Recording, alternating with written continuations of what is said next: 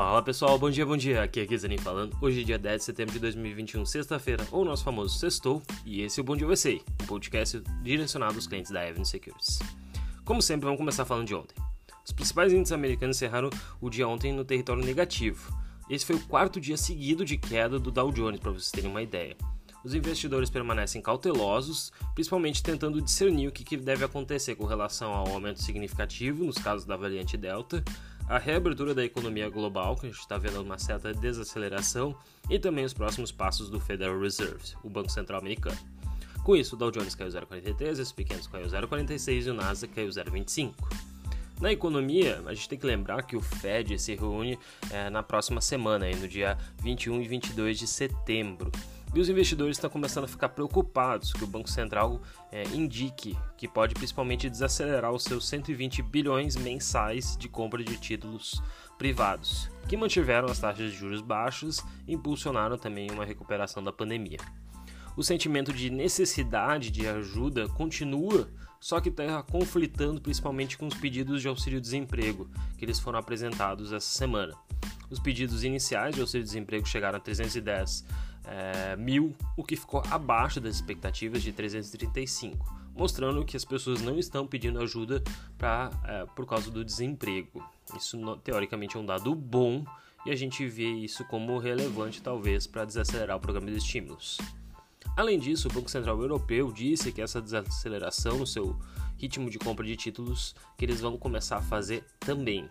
Conforme o comunicado do BC, BCE, com base na avaliação e conjunta das condições de financiamento das perspectivas de inflação, o Conselho do BCE julga que as condições de financiamento são favoráveis e pode ser mantida a um ritmo moderadamente inferior ao atual. Isso quer dizer, eles vão começar a reduzir ao longo dos próximos meses e se os europeus começam a fazer isso, talvez o Fed também possa reduzir na mesma esteira.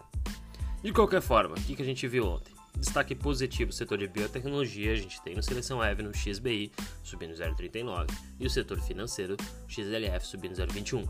Já na ponta negativa, tivemos XLK caindo 0,34, tecnologia, e Utilities XLU com perda de 0,54. Já o dólar fechou abaixo de 5,22, uma queda aí de 1,96% ontem. Ah, o que, que a gente teve de importante? Após um novo dia tenso no mercado, que praticamente aí apagou as perdas registradas pela manhã, a moeda americana registrou uma forte queda, principalmente nos minutos finais do mercado. Até a bolsa brasileira também subiu forte, com a divulgação de uma nota do presidente Jair Bolsonaro, é, tentando ter um tom mais conciliador e prometendo respeitar as decisões judiciais. Por isso que a moeda acabou caindo bastante. O que, que a gente tem para hoje? É, primeiro, ontem a gente teve um dia bem negativo no mercado internacional, apesar de no Brasil ter recuperado. É, e fazendo esse contraponto, a gente viu aí que é, o mercado futuro hoje também já está positivo. Mas a mesma coisa a gente vê para o mercado internacional. A gente está com as discussões entre os representantes do governo Biden e do partido chinês.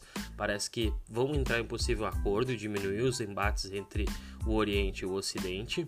E além disso, a gente também deve ter a reunião é, do G7, que são os principais países, principais economias do mundo que devem entrar em novos acordos. Então o mercado hoje está em tom positivo. Na madrugada, no continente asiático, Xangai subiu 0,27 e no Japão, Nikkei 1,25. Já na Europa, agora às 8h50 da manhã, horário de Brasília, o índice Xangai sobe 0,27, desculpa, o índice a Eurostock sobe 0,47, o CAC 40 sobe 0,35, o DAX, que é o índice alemão, sobe 0,38 e na Inglaterra o FTSE 100 sobe 0,27. O mesmo tom positivo vai para os futuros americanos, Nasdaq 0,42, SP 500 0,40 e Dow Jones 0,43. Na agenda a gente hoje tem poucos dados relevantes na economia mundial e balanços também. A gente talvez comente alguma coisa a mais na próxima segunda-feira, mas nada que precise ficar no radar dos investidores. Agora, o que aconteceu ontem? Quais foram os grandes destaques do mercado? Primeiro, o grande destaque de ontem foi que as companhias aéreas reduziram suas previsões futuras com relação a, aos seus balanços e principalmente porque eles estão vendo um ressurgimento do Covid. Tanto a United Airlines como a American Airlines e South Airlines fizeram eh, comentários bem cautelosos e as suas ações acabaram caindo bastante ontem, exatamente por entender que é, novos lockdowns devem continuar ao longo dos próximos meses, talvez até intensificar mais. Já as ações da Moderna subiram mais 7,8%, depois que a farmacêutica disse que está desenvolvendo uma vacina de dose única, que combina é, reforços contra o Covid e também contra a gripe. Outro destaque que chamou a atenção foram as ações da GameStop, que tem sido aí a, meme stock favorita do mercado. E ontem eles fecharam positivo no verde, tá? Na verdade, eles até se recuperaram da queda de 10,5% que havia acontecido nessa semana. A varejista de videogames, que ficou muito famosa no mercado, registrou uma perda no seu balanço em comparação ao ano anterior e não forneceu perspectivas ou planos de recuperação maiores. Isso fez com que o mercado batesse no ativo. Entretanto, os investidores voltaram a comprar a empresa, mostrando que fluxo às vezes é mais importante, pelo menos no curto prazo, do que um balanço. A gente também teve as ações da, da cervejaria Boston, quem não conhece o código é SAM. Ela caiu 3,8% após também puxar suas projeções de lucro para um resultado menor do que o esperado. Principalmente que eles veem uma desaceleração na sua marca de refrigerantes e mesmo com a reabertura da economia, eles ainda acreditam que isso vai demorar para as pessoas voltarem para os bares de uma forma significativa. Além disso, as ações da varejista de artigos esportivos Lululemon, código Lulu, aumentaram 10% ontem, depois que a varejista RH aumentou em 7,8% devido aos ganhos no seu balanço acima do esperado. A Lululemon também ofereceu uma perspectiva mais forte do que o previsto para o trimestre e exatamente por isso os investidores acabaram adquirindo mais o ativo, certo?